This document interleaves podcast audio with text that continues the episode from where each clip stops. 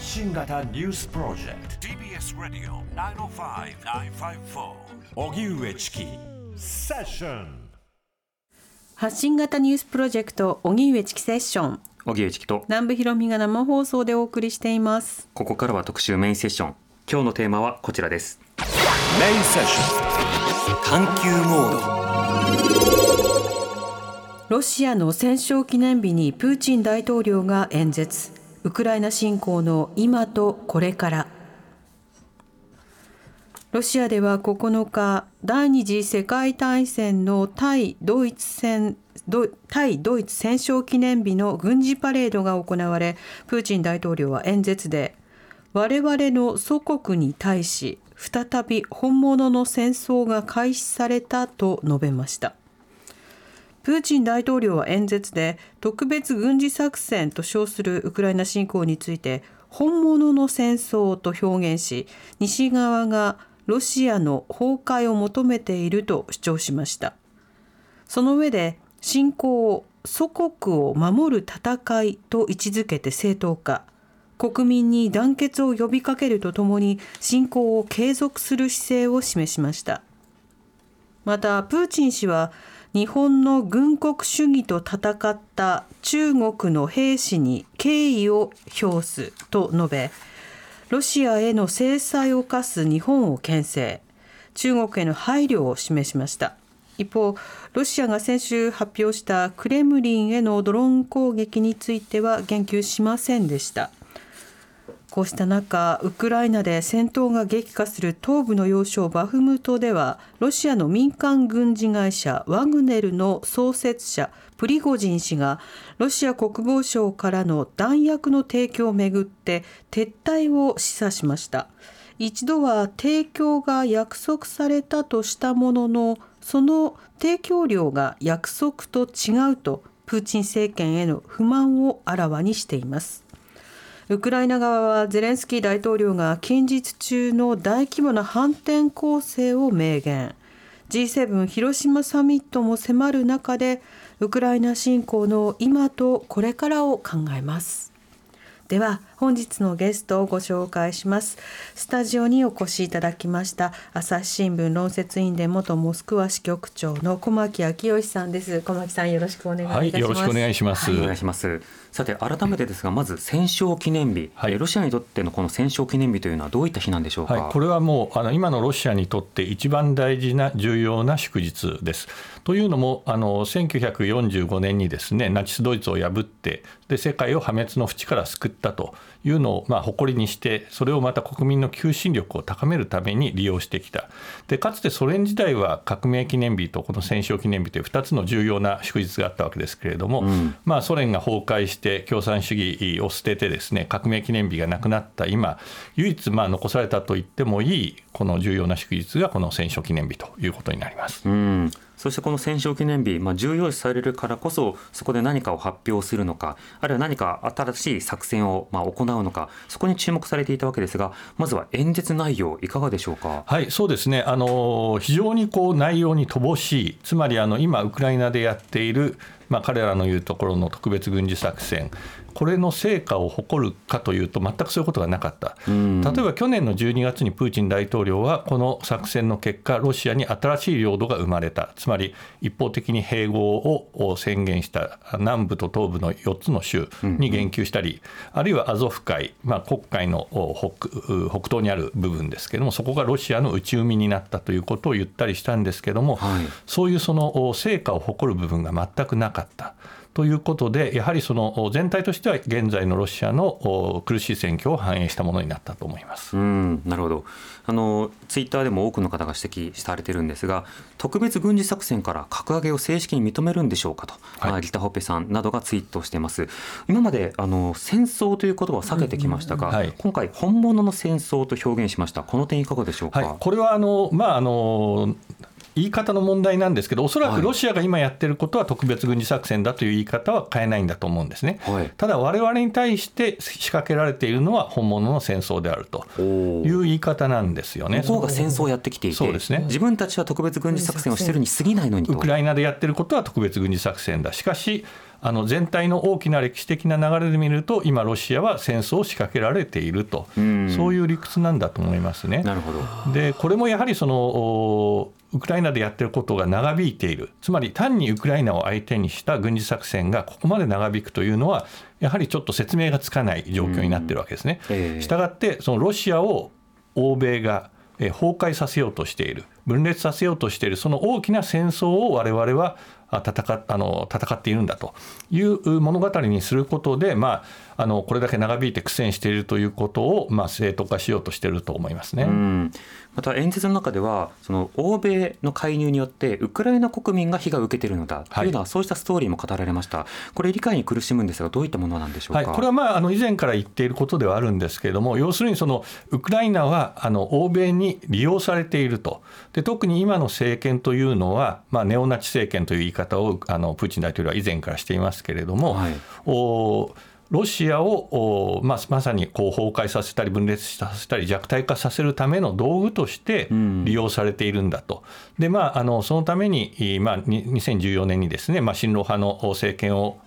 倒して、えーまあ、プーチン大統領の言い方をすれば不法なクーデターによって生まれた政権がネオナチ政権として欧米に操られてロシアを弱体化させようとしている手先になっているで国民はその人質になっているんだということで、まあ、これまでの理屈を改めて強調した発言だと思います。なるほどこうした一連の発言のみならず当然演説というのは一つの PR の場面になりますがそのプーチン氏の、まあ、例えば登場であるとかあるいは発言のスタイルであるとか例年と比べていかがでしょうか？あのこれはあの去年からつまりあの侵攻を始めて以降なんですけれどもやはりその本来であればその世界史的な意義のある対ナチス・ドイツの戦勝という大きなストーリー。でそれはあのその価値というのはこれまでは西側とも共有できたし、えー、世界に対して本当に誇らしい気持ちでアピールできる場だったんですけども、うん、去年から非常にその小さなあの最後にですね、まあ、万歳とプーチン大統領は言うわけですけども、はい、以前であれば勝利の日万歳と言ってたのがロシアのためにとか勝利のためにっていうように去年からなってしまったんですね。ですからその、うんなんていうか非常にこうプーチン大統領自身の個人の戦いであるウクライナの侵攻を正当化する小さな場面にしてしまったなという印象を持ってます。なるほど万歳要はそのロシアの言葉では裏というふうに言って、はい、映像で見ていた方はそのまあ画面全体を多くの方が声を上げる姿を見たと思いますがその雰囲気反応などはどう見ましたか？あの、まあ、実際にですねあの少し少なめだったと思うんですね今回あの赤の広場に集まっている兵士がですね。で実際にその兵士たちがその後行進する時間も例年より短めだった、まあ、あの8000人ぐらいだったんじゃないかと言われてるんですけどあの通常ですと1万人以上ということで若干やはりこう小ぶりな感じを受けましたよね。そういう意味では、あの全体にちょっと普段よりも勢いにかける雰囲気は否めないと思いましたね、えー、それはやはり多くの兵士が前線にすでに送られているからと。そうですね。あのそして兵士だけではなしにその後のパレードで登場した軍用車両もですねあの非常に少なくて特に戦車があの T34 という第二次世界大戦に参加した車が、まあ、シンボルとして1台だけ登場する。これはまあいつものことなんですけども、えー、それ以外の現役の戦車あるいは新鋭の戦車これをこう更新させることによって、まあ、戦意をこう高揚させるといういつもの,、まあ、あのお約束なんですけども、はい、今年はそれ以外に一切の戦車が登場しなかった他にも、まあ、自走砲とかあの歩兵戦闘車とかですね、うん、そういう、まあ、あの主力を担う部隊が出てこなかったということで、まあ、それも変調というか、まあ、あのウクライナの戦場のために必要だということで出せなかったということだと思うんですけれども、うん、全体にやはりロシアのあの戦場での苦境というのを感じさせる内容だったと思います、うん、それはもう残っている戦車がないということなのかそれとも運転できる兵士が残っていないということなのか両方なのかどうでしょうか、まあ、おそらく両方だと思うんですね。あの部品が必要になったりということもあるでしょうし、えー、でまあ、地方によってはその戦車を出したパレードをやった都市もあるようなんですけれどもモスクワで出せないというのはやはりそのメンツという意味では非常に大きなことですよね。えーまあ、そういったものを分かった上でしかしながら、まあ、儀式として今回のパレードなどが行われる。しかしまあ小規模であり、まあ、その装備というのも非常にこう貧弱になっていると。ある意味ロシアのこう弱体化あるいは苦戦というものを象徴するものになっているわけですか？そうですね。ですからあの国営テレビの放送なんかではそういう規模が小さくなった。例えばあの航空機は一個も飛ばなかったわけですね。例年は、はい、あの戦車とかそういうその地上の車両の後に必ずヘリコプターや飛行機を飛ばすんですけどもそれもなかった。うんそういうことにはまあ触れなかったですよね。で新聞なんかで一部触れてるところもあるんですけども、えー、それはやはりそのもっと彼らにはもっと重要な任務があるんだと。いうような言い方であえてだと。そうですね、あのそしてあのクレムリンに対してドローンの攻撃があったと。でウクライナ側からの妨害も予想されたけども、えー、我々はやらないという選択肢は取らなかったと。それは臆病者でのすることだというような新聞の論調があったりしてですね、えー、だからまああのいずれにしてもちょっと苦しい中でもやることに意義があるんだということを言わざるを得ないという状況ですよね。うんでも今の例えば報じぶりなどで見るとそのウクライナに、まあ、あのロシアの中央部に対する攻撃能力があり危機に瀕しているんだというようなそうしたメッセージもなりかねませんがそれはどうでしょうそうですね。ですからあの国営テレビなんかそこには焦点を当てないですよね。で、はい、あの今ご紹介したのはまあ新聞で読んだ話なんですけれどもお、まあ、あの正面切って攻撃してくるとは書かないで、まあ、あのそういうドローン攻撃とかテロ攻撃をロシア国内でやってくる、まあ、そういう、まあ、あの卑劣な攻撃に対して我々は戦っているんだという印象を与える書き方でしたね。うん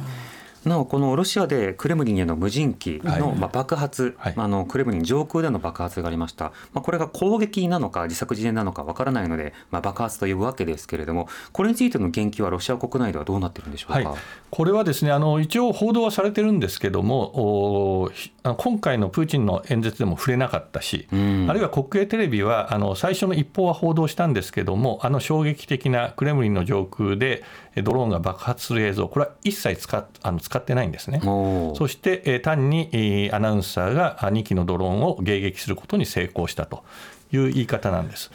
つまりああいう攻撃が起きたということをやはり見せたくないと思うんですね。でやはりクレムリンが攻撃の対象になるというのはですねロシアのまあ、普通の感覚で言うとあってはならない。非常にその失態であるということなので、うん、やはり僕は自作自演ではなくてあの状況というのはあのプーチン大統領にとって望ましくないことが起きてしまった。だからそういう伝え方をするしプーチン大統領も言及をしないということなんだと思います。なるほど。まあ、ふんだんに情報工作に使うというふうにその想定された面もありましたがそうではなくて本当にま失態だった可能性でもあるわけです、ね、そうですね。あの、まあ、例えて言うならばその防犯会社の社長の家に泥棒が入ったみたいな話でですね、はい、それをこう材料にして防犯体制しっかりしましょうっていうのはちょっとこうみっともないわけですよね。うそういうことでさすがにあの自作自演ということの舞台にクレムリンという本当にその権力の心臓部それを使うということはないんじゃないかなというのは私自身の考えですね。しかしとなるとそのドローンですねあの爆破の大きさなどを見てもやっぱりその致死的な攻撃を与えるにはあのなかなか乏しいような、まあ、期待であったように思うんですが、はい、まあ、誰が何のためにということがまだわからないままですね。はい、からないままですねただプーチン大統領プーチン大統領が、まあまあ、ロシア側が今作っているのはプーチン大統領の命を狙った攻撃だと言ってるわけですけども、ご指摘のようにそういう威力のあるものではないと。そしてプーチン大統領はクレムリンにいることは最近非常に少なくて、はい、郊外の皇邸にこもっている時間が長いと。で本当にこうプーチン大統領の命を狙うんであればそちらを攻撃する方がまが確率としては大きいわけですよね。したがってあの攻撃というのはやはりそのプーチン大統領の命を狙うというよりはあのクレムリンでさえ攻撃の対象外にはならないんだと攻撃可能なんだと。まさに我々が見たあの映像を撮るためのこうあの、まあ、デモンストレーションとしての攻撃だったのではないかなと思いますね。なるほど。そのデモンストレーション、これ自体が、まあ、例えば何かしらの組織、役人が行った場合は、私たちがやったというメッセージをまあ、つけることによってさらにこう拡散させる PR 効果が果たされる面もあるわけですが今回そのあたりは出てこないです、ね、そうですね。そこは出てこない、えー、そこは一つ、まあ、あの不可解なところではありますよね。うん、であのまあ、ロシア国内にいる反プーチン派の勢力がやったんだという主張する人はいるんですけれども明確な犯行声明というようなものは出てきていないですし、うん、だからまあなんていうか非常に不可解な部分は大きいまだ残っているということは言えますよね。なるほどさて一方で今注目されているのがバフムトです。ウクライナでの、えー方に侵略をしている軍事会社ワグネルがこのバフムトから撤退を匂わせるそうした動画というものをウェブ上にアップしました、まあ、非常にこうセンセーショナルな動画でしたが改めてどういったことなんでしょうか、はい、これはですねあのバフムトというのはあの、まあ、去年の、まあ、今年が明けてからあここだけが唯一の焦点になってしまっているようなところであのプーチン大統領は3月にはドネツク州を全域を占領したいと言ったと伝えられてるんですけれども結局それができないで。バフムトを取るか取られるかというところに焦点が集まってしまった、でそのバフムトで主力となって戦っているのがワグネル、でワグネルがあのバフムトを占領できれば、えー、自分たちの手柄にしたと思うんですけれども、はい、まあ、できないということで、これの責任を軍になすりつけると。いうことで、えー、ショイグとゲラシモフ、ショイグ国防大臣、ゲラシモフ参謀総長を批判すると。いう、まあ、そういう宣伝だったんだろうなと私は見てます。改めてこのワグネルとはどういったものなんでしょうか、はい、これはあのいわゆる民間軍事会社と言われてますけれども、ロシアにおいては民間軍事会社みたいなものはもともと違法なんですけれども、うん、えー、2014年ぐらいからあ、まあ、ウクライナの東部、あそこで、えーまあ、ウクライクリミア半島があの併合されあの占領された年ですけれども、その時のクリミアあのウクライナ東部での戦闘に参加するところから、まあ、表面化していったというか、活動を活発化させていったと。はいいうことで、まあ、基本的にはあの存在が認められていない裏の組織である、しかし、プーチン大統領に直結していて、これまでアフリカであるとか、中東であるとか、えー、ウクライナであるとか、そういうところで、その表の舞台がなかなかできないようなまあ、汚れ仕事をしてきた、うん、そういう勢力だということですね。なるほど例えばその正規の軍ができない仕事となるとどういったものになるんでしょうあのいろんなことをやってるんですけれども例えばアフリカなんかではその独裁的な政権に対して軍事アドバイザー的なことをやったり、うん、そういうことによって、えー、政権の安を安定させる。そういうことによって自分たちはその資源なんかの利権を得たりあるいはその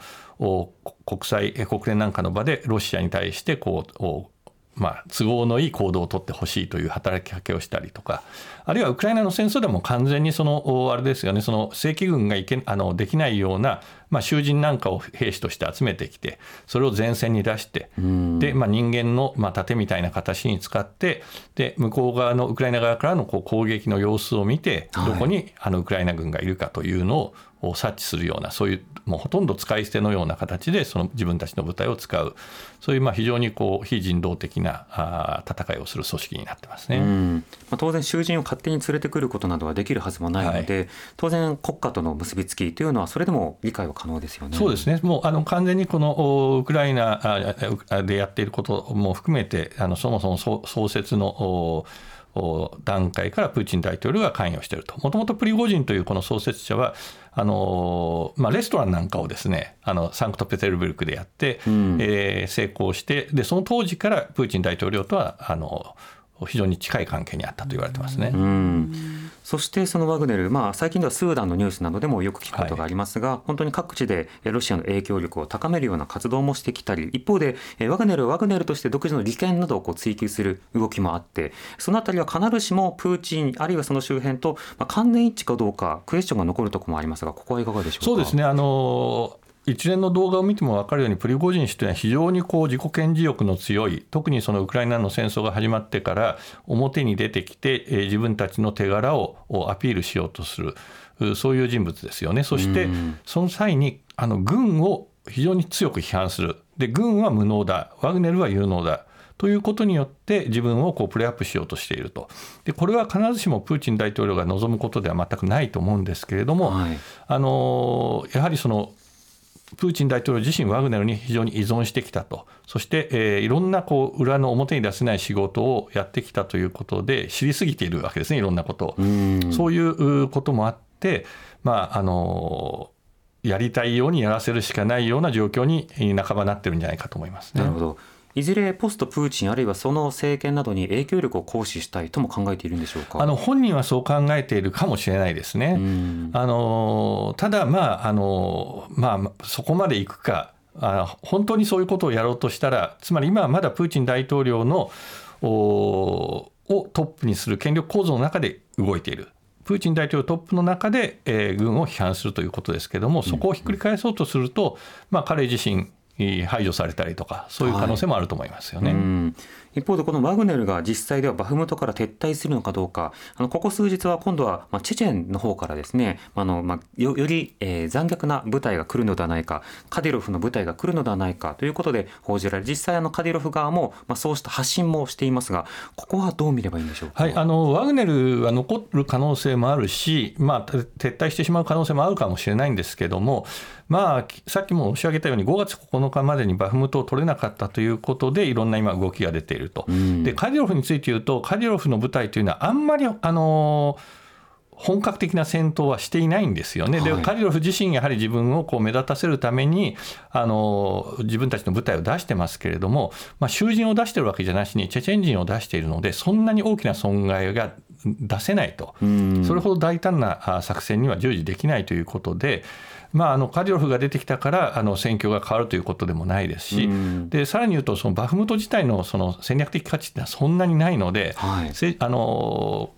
どこがここの戦いに参加するかということは、あまり大きな意味はないんだろうと思うんですよね。つまり、まあ、目立ちたいからそこでやってるということですね。なるほどまあ、あのチェチェンのカディロフの部隊といえば、まあ、国内などで非常にこう人道的な問題を起こしているということでも有名ではありますが、はい、まあ、となると今回、まあ、このワグネルが撤退するかどうかにかかわらずバフムトの戦況自体には多区の変化はなさそうですそうですね。あの、もちろんバフムトを取れれば取れたいしという状況はこれからも変わらないと思うんですけれども、はい、まあ、取れると思えばプリゴジンは引き続きやるでしょうし、取れないということになれば、軍に責任を押し付けて、自分はあの撤退するということもあると思いますね。で、ワグネルとチェチェンの、まあ、共通点は、その軍のの統制が及ばない実力組織を持っていると、はい、でそのことによって、えー、プーチン大統領はカディロフの言うことを一定程度聞かなきゃいけないし、プリゴジンの言うことも一定程度聞かなきゃいけない、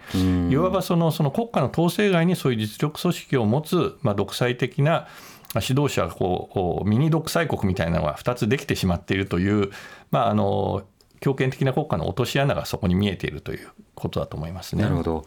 その点、そのメッセージ内容も気になるところで、要は武器と弾薬が足りていないという趣旨のことを言っている、またその、えー、ワグネル側の、まあ、犠牲者の、まあ、動画などを公開しながら、もうこれだけのあの犠牲が出てるのだと、つまり多大な多大な責任を自分たちは負っているにもかかわらず、お前らは仕事をしてないというようなメッセージを出す。出してるわけですよね、はい、これ、実際、その弾薬などの供給、ロシア側は追いついていないというのは事実と理解していいでしょうか、まあ、足りないんだろうと思うんですけれども、あの繰り返しになりますけど、それはもうプリゴジンがあの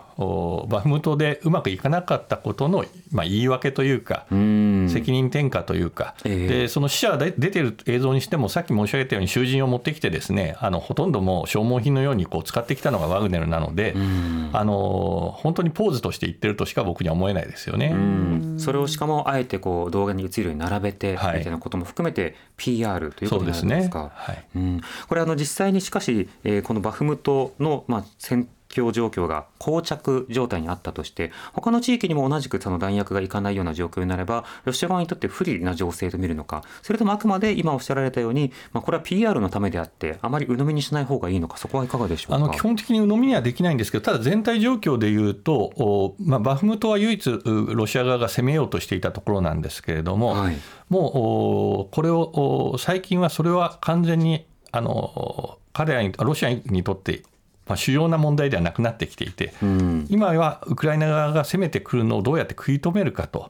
いうことにこう力点をが変わってきていると、それで南部であるとか東部であるとか、いずれにしてもそのウクライナ側が今後してくる反転攻勢をどうやって食い止めるか、そのための体制づくりというのが、今のロシア側のまあ主なあ課題という状況ですよね。一方でウクライナ側はまあ各国にさまざまな支援を要請してで当然ながらその武器弾薬さまざ、まなものの供給を約束してきた。ただしこれ今までも解説いただいたように直ちに現場投入できるものではないのであの訓練したり、まあ、使い方を覚えた上で、まあ、半年とかそれぐらいのスパンで導入されるだろうと。そうしますともう少し時間がかかるとまたこの戦況のバランスは変わるんでしょうか？そうですね。あのただまああのそろそろその、まあ、戦車とかですねそういう西側のあの主要な兵器を使える訓練も終わった状況になりつつあると思われます。でまあそれで最近ウクライナ側の反転攻勢ということがしばしば言われるわけですけども、はい、まあ、早ければ5月中にも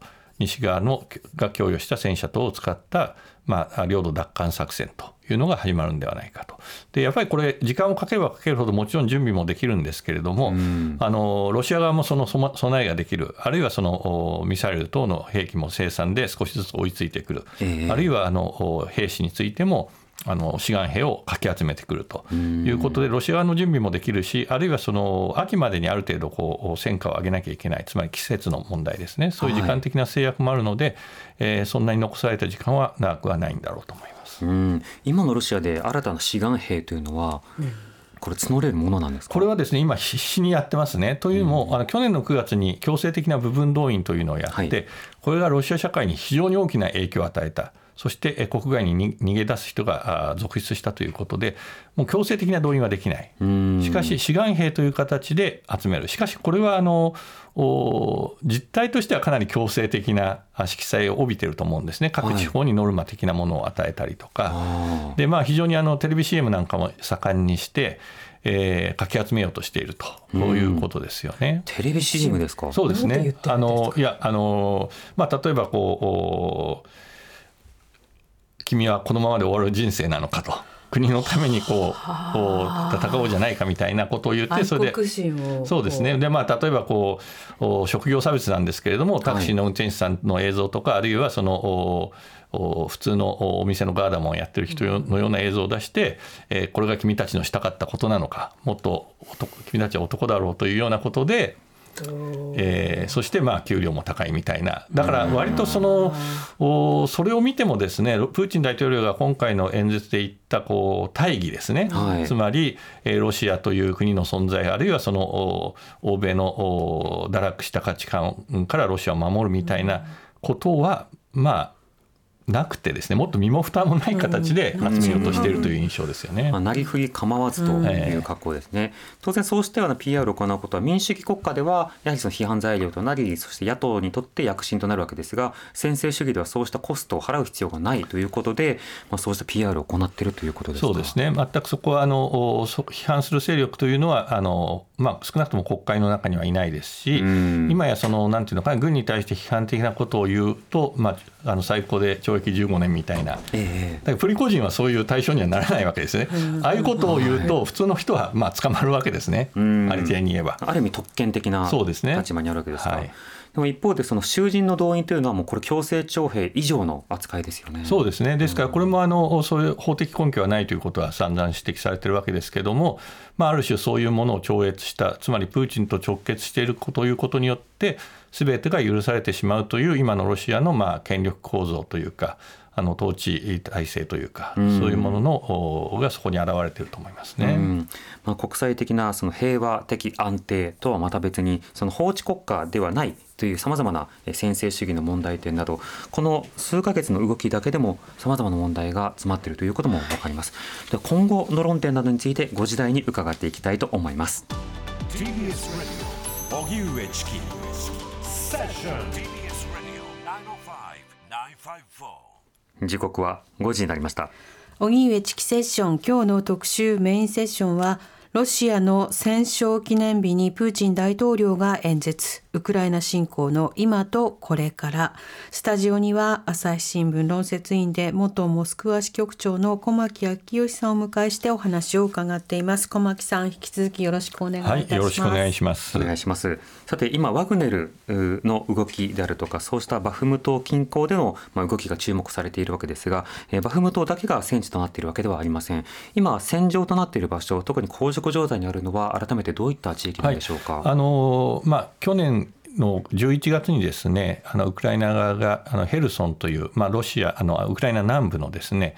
ドニアプロ川という大きな川があるんですけどもその沿岸の西側を大きく取り戻した。ロシア軍が撤退したと。でそれ以降大きく動いていないんですね、うん、で去年の9月には北の方のハルキウというところでウクライナ軍が大きな領土を奪還したと。はい、ということで、まあ、その2か所でロシア側は後退を強いられたわけですけれどもその後は全体としては膠着状態が続いている。ただおっしゃるようにその前線で何も動いてないわけではなしに激しい衝突が続いている。その中で特に激しいのがバフムトであるという状況ですね。なるほどま、そうした中、その現地でもさまざまな支援をしている団体もいますし、まあ、難民、避難民をこう支える団体もいるわけですね。そうした支援活動、あるいは周辺国などのサポートというのは今いかがでしょうか？はいあの確かにバフムト近郊まで行って支援したりしているボランティアの方もいらっしゃいますし、まあ、そういう中では非常に危険な中でそういう作業をしている方もいると。いうことですね。でもちろんそのそこまでいかなくてもキーウであるとかあるいはリビウであるとか前線から一定の距離を置いたところではい、でそういうところに、まあ、あの避難してくる方っていうのはまだまだいるわけであのササポートをしている団体というのはいくつもあると思いますね。また一方でそのロシア側のその空爆などはいかがでしょうか？はい、あのこれもですね、あの去年の10月以降、これはあのクリミア橋が攻撃をされて、えー、それ以降ですね、あのウクライナの電力インフラを集中的に破壊するというミサイル攻撃が続いたんですね。はい、で一時はその長い間停電をしたりという状況だったんですけどもそれについてはまあほぼ回復して、えー、で最近ではウクライナからまた電力の近隣国への輸出が回復したりとかいうことで、うん、まあ、ロシア側の狙いは外れたと。いうことですね。それで、えー、あのロシア側のそのミサイルの攻撃能力というのも非常にこう限られていて、でミサイルがない部分はあのドローンによる攻撃というのはあの続いてはいるんですけれども、うん、今はその明確な目標を持ったあ例えばこうインフラを集中的に攻撃するみたいなそういうような攻撃というのは最近はあまり見られなくなってきてますね。今でも市販のドローンなども大量に購入されているようですね。そうですね。市販のドローンはあのウクライナ側も使ってますし、あのロシア側も使っている。したがってその落ちたドローンだけを見てどちら側のものかというのはにわかには分からないようなそういう混沌とした状況にもなってますね。うん、なるほど。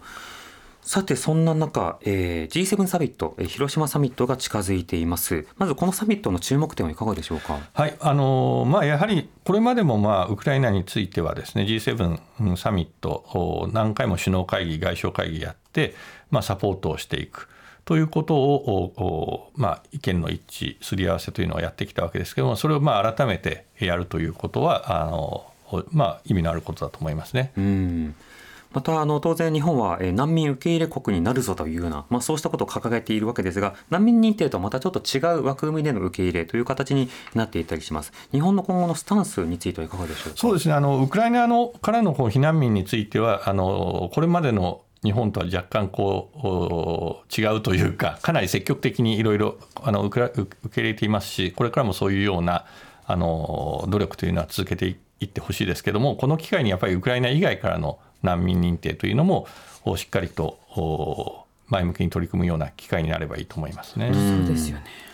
さらにその G7 サミット、えー、これ、えー、ウクライナ側に対しての,、まあ、あのゲストえそして韓国に対しての、え呼びかけなどいろいろなあの広がりというものが注目されています、うん。はい、この点などについてはいかがでしょうか？そうですね。あのゼレンスキー大統領はあの結局ビデオでの参加ということになると思いますね、うん、そしてやはりあの広島でやるということであの、まあ、ウクラロシアがですねこれまであの核の脅しというものを何回も繰り返しながらそれをこう牽制級に使いながら今回侵攻を続けているというのは非常に大きなあの特徴になるわけででそれに対してはその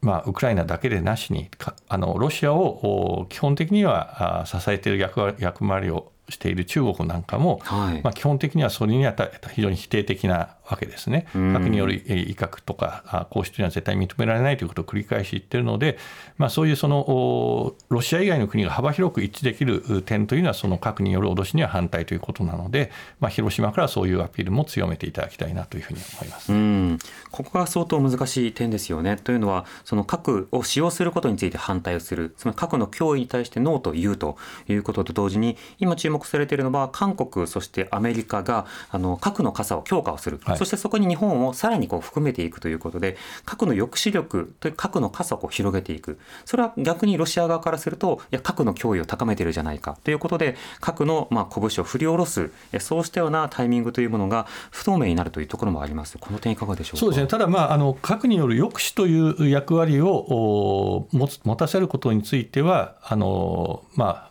ロシアもアメリカもまあ、そのそあのあるいはアメリカの核の傘の中にいる日本もそこはまああ抑止というところ役役割を核に担わせるという点ではまあ変わらないわけですよね。うんでロシアはあのなんていうのかなそういうその抑止ということを超えて、はい、使用しようといううーこちらから使いかねないぞと明言はしないけども強くほのめかせることによって、えー牽制しようとしているということでそこはあのかなりこう明瞭に線が引けるつまり一線を越えたことをロシアはやっているんだろうと思いますね。うんちなみに今後、安保3文書の改定なども含めて、さまざま具体的にウクライナに対する支援の中身が変わることはあり得るんでしょうか？あの日本は日本にできることをしっかりこれまでもやってきたしこれからもやっていくということで、えーつまりそのそれぞれの国がそれぞれの国の原則に従って、えー武器を供与したいできる国はしていく。そういうところでないところで役割を果たす日本のような国は、まあ、復興とかあるいは人道的な支援に力を入れるという役割分担が大事だと思いますね。うんまあ、国会でのリモート演説の際もゼレンスキー大統領はそのあたりの配慮というのが見れましたよね。そうですねそれはウクライナも十分理解していると思いますね。うん、またさらにウクライナは今後国際社会に対する世論喚起ということでやはりその外交的なアプローチは継続していくんでしょうか？そうですねあの非常に活発に最近も外遊あのヨーロッパあいろんな国を訪れたりしていますし、んあのまあ、そういうところでこう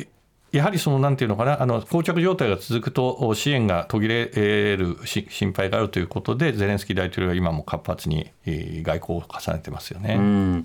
まあ、今回の出来事というものをいかに侵略の失敗という歴史にできるかどうかそこが今後のまあ社会にとってとても重要になってくるのでその点各国がどういったスタンスを取るのかここは気になるところですね。そうですねだからやはりこれはあの本当にロシアが一方的なあの言い分はいろいろあるんでしょうけれどもおこれほどもうあからさまな侵略行為というのはないわけで、それはあのそういうことが横行してはいけない。ましてや核を脅しに使いながら侵略するなんてことは許されない。この点ではほとんどの国が一致できる。それは中国であろうとお他の国であろうと。でそこをおつまりその権威主義対、えーじ民主主義とかそういう対立軸にするんではなくてロシアのやってることっていうのはその以前の、まあ、国連憲章の冒頭に書かれている国際秩序を崩してるんだと。そこをもう一回確認する必要があると思いますね。うん。線を引き直すそのことは大事かなと思いますね。今日は朝日新聞論説委員で元モスクワ支局長の小牧昭義さんをスタジオにお迎えしてお話を伺いました。小牧さんありがとうございました、はい、ありがとうございました。たよろしくお願いいたします。はい、こちらこそよろしくお願いします。TBS Radio 荻上チキ